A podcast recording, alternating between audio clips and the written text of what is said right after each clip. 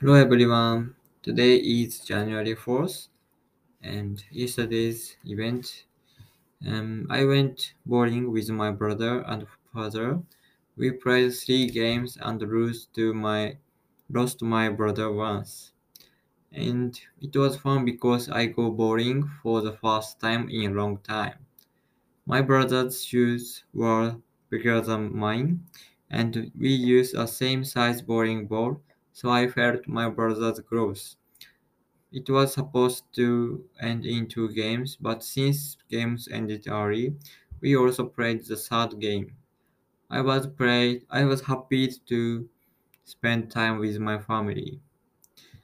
And yesterday, today's, yesterday's things I learned, and that I learned that my my mother and grandmother are good at bowling And today's goal is that I do my best at my part-time job. And next is today's English expression. Go bowling, bowl. ボーリングをする。lose to A、A に負ける。growth、成長。be supposed to、することになっている。and finish。Thank you for listening my diary. See you next day. Have a nice day.